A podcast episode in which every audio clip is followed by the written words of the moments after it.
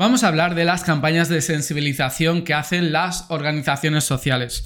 Una campaña de sensibilización se entiende como un conjunto de acciones de comunicación que tiene como objetivo, pues, cambiar la conducta o el punto de vista o la forma en la que tenemos a nivel social, la población, las personas, de enfrentarnos a una problemática. Es decir, una ONG que son expertos en un tema nos sensibiliza sobre los efectos negativos que puede tener pues una desigualdad enquistada en la sociedad para que nosotros tengamos un punto de vista diferente al que teníamos. Y por supuesto adoptemos la misma postura, la misma visión, los mismos valores que tiene esta ONG que realiza la campaña de sensibilización. Ya sabes que en teoría los medios de comunicación, el telediario, la prensa, las noticias, lo que hacen es informar entre comillas, objetivamente de aquello que está sucediendo en nuestra sociedad. Lo que pasa es que los medios de comunicación tienen intereses creados. En cambio, las ONGs también tienen intereses, pero estos intereses suelen coincidir siempre con los más desfavorecidos, es decir, con la víctima, con los colectivos que tienen los derechos vulnerados. Por lo tanto, las campañas de sensibilización, aparte de ser preventivas, son informativas e intentan también educarnos en torno a una problemática social. Ya sabes que en la Escuelita ONG tienes un curso sobre cómo puedes hacer campañas de sensibilización y este curso te lo he ordenado en 10 pasos.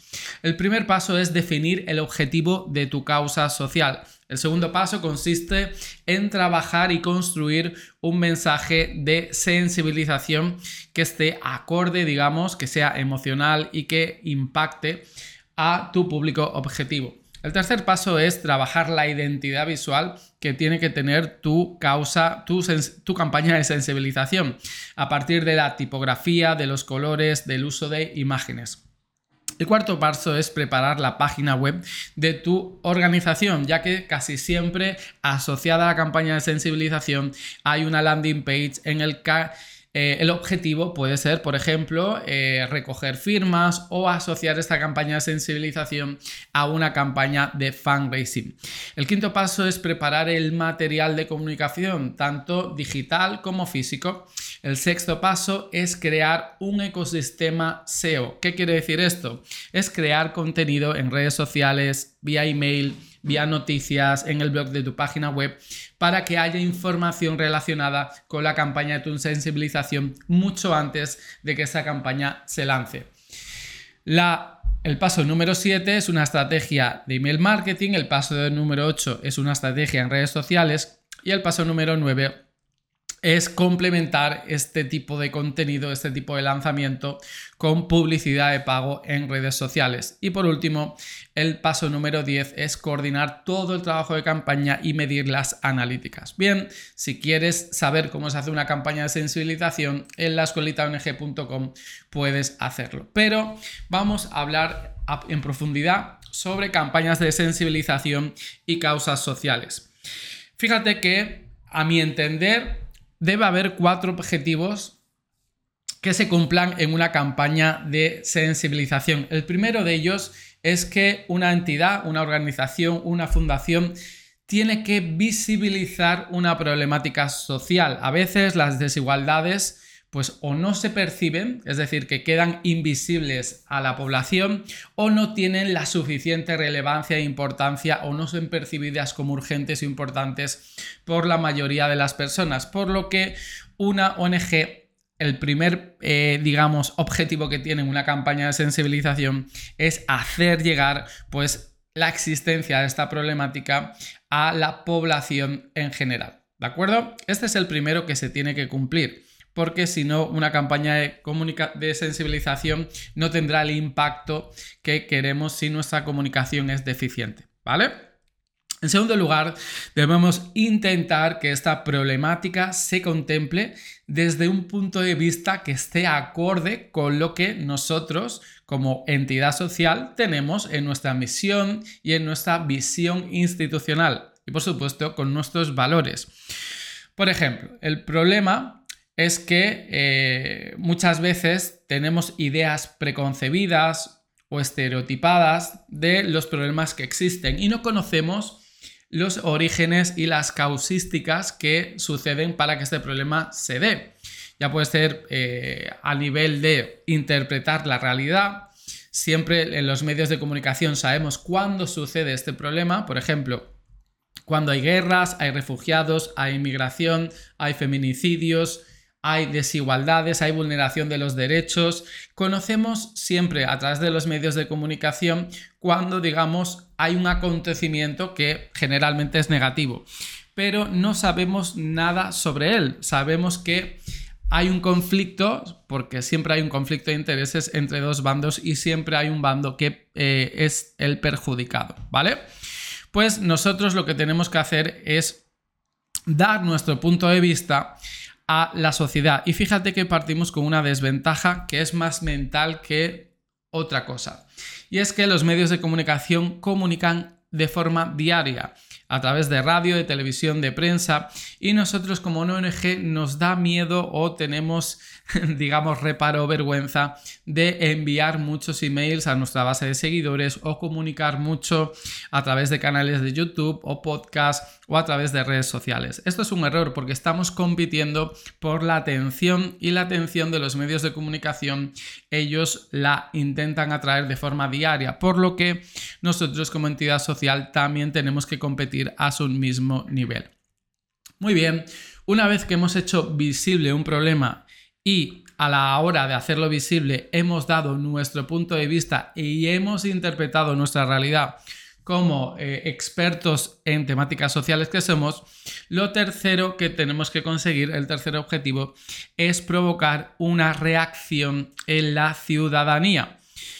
Fíjate que si las personas conocen eh, la problemática y sienten indiferencia, de una cierta, de una forma u otra, estamos fracasando en nuestra difusión y divulgación de la causa social es importante que sientan, pues no sé, rabia, frustración, injusticia y que se intenten involucrar en este tema. Ya sé que para una parte de la población no todos los temas son interesantes, por supuesto, pero siempre habrá una pequeña proporción, porcentaje de la población que sí que tenga una cierta sensibilidad social para involucrarse en tu causa social. Por eso es muy importante utilizar el storytelling y basar la comunicación en en las emociones, más que en los datos, en las estadísticas, sino en las historias personales, ya que gracias a una historia podemos entender el problema que subyace y un poco entender el problema que está afectando al colectivo gracias a un caso individual. Muy bien. Y último paso para que se dé con éxito una campaña de sensibilización es que tenemos que conseguir que esta reacción que hemos provocado se materialice mediante una acción. Porque de lo contrario tendremos una sociedad, por ejemplo, triste, deprimida, frustrada. Tenemos que coger esa tristeza, esa rabia, esa frustración e intentar hacer algo.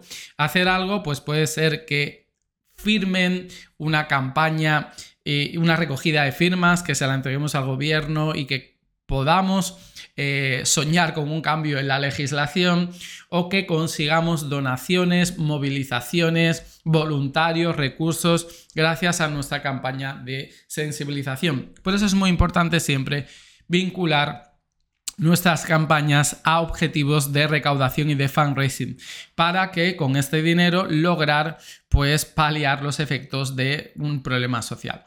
Entonces, sabiendo que hay cuatro objetivos o cuatro pasos o cuatro etapas que debería cumplir una campaña de sensibilización, te quiero, digamos, invitar a un debate que yo he estado pensando.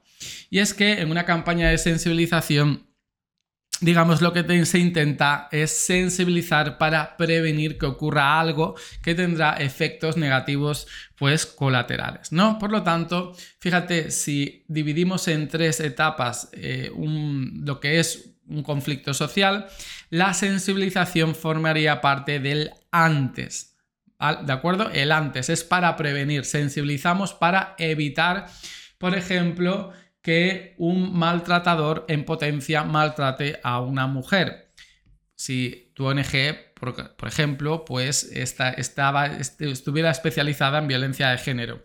Entonces, con la prevención, mediante la campaña de sensibilización, intentamos que el problema no ocurra. ¿De acuerdo? Por lo tanto, fíjate lo efectivo y lo importante que es.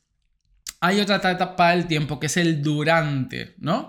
Durante, pues que eh, durante el conflicto social las ONGs, mediante líneas de intervención, programas y proyectos sociales, intervienen para paliar e intentar reducir los efectos negativos que esta problemática tiene. Por ejemplo, una mujer que está sufriendo maltrato psicológico, físico, durante, porque, mm, bueno, es un caso complicado, no todas las víctimas eh, detectan este tipo de abuso y reaccionan a tiempo, sino que lo toleran durante mucho tiempo. Entonces, durante eh, las ONGs especializadas en este caso en violencia de género o doméstica o contra la pareja, pues acompañan a nivel psicológico, terapéutico e incluso físico, a nivel médico, a estas víctimas de violencia. Y luego el después de cada conflicto social, que es el asistencialismo y el acompañamiento. Es decir, una vez que la agresión, en este caso, se ha producido, pues la, víctima, digamos, es acogida y, se siente acompañado por las entidades sociales. Fíjate que son tres etapas, antes, durante y después, y en concreto lo que nos atañe, eh, las campañas de sensibilización lo que intentan hacer es dar, digamos, eh, relevancia y poner el foco en el antes, en el antes que se produzca la, eh, digamos, el conflicto social o la agresión, la violencia, en este caso que estábamos comentando.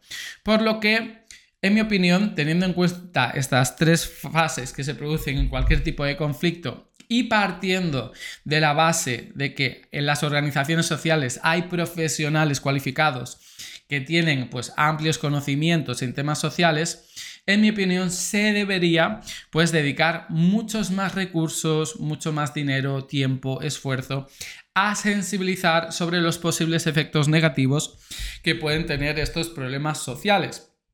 De esta manera se pondría en foco en la prevención y no ocurrirían tantas desgracias como actualmente ocurren. Y también lo que se debería es pensar estratégicamente en cómo podemos orientar nuestros objetivos organizacionales a potenciar las fases de prevención en una problemática social para que no se produzcan. ¿Cómo? Mediante campañas de sensibilización. Por lo tanto, te quiero hacer esta pregunta. ¿Tiene sentido que una ONG solo se dedica a concienciar y a sensibilizar a la sociedad sobre la causa social, es decir, que no tenga programas sociales ni proyectos ni líneas de intervención asociados a su línea de trabajo. Que simplemente su actividad consista en informar, en comunicar y en prevenir todo aquello que puede pasar. Entonces, esto es, una, esto es un debate que no sé si es necesario o no es necesario, pero es un poco para poner de relieve la, eh, la gran cantidad de recursos que hace falta en esta etapa inicial en la que una ONG puede detectar que se puede producir un problema. Hemos hablado de la violencia de género, pero podemos hablar de muchos otros temas. Por ejemplo, eh, el abandono escolar, o el tema del alcohol, de las drogas, pues es mejor prevenir a un adolescente o a un hombre o a una mujer sobre los efectos negativos de las drogas antes de que las consuma y no esperar a que las consuma para luego pues asistir a esta persona que por supuesto hay que asistirla.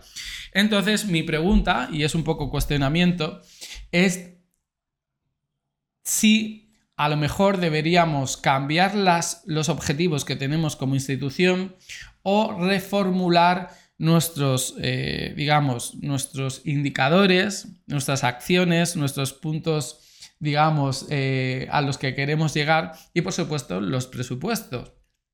¿A qué dedicamos el presupuesto?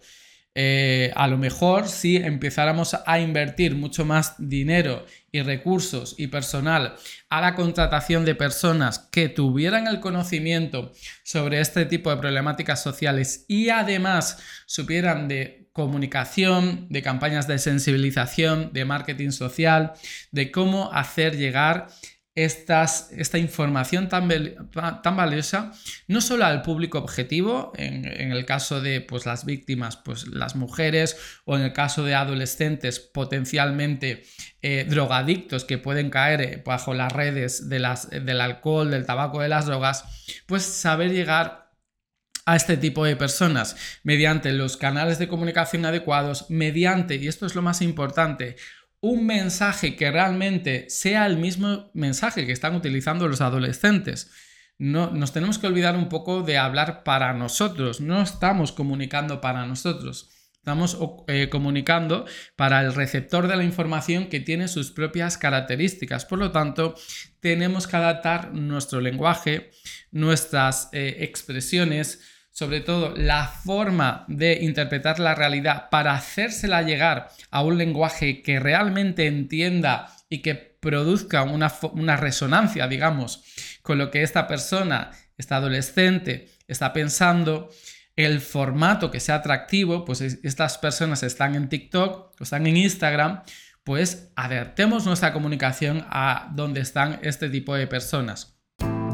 La escuelita de ONG.com todo sobre campañas de sensibilización y causas sociales. Fundraising para cumplir con tu misión.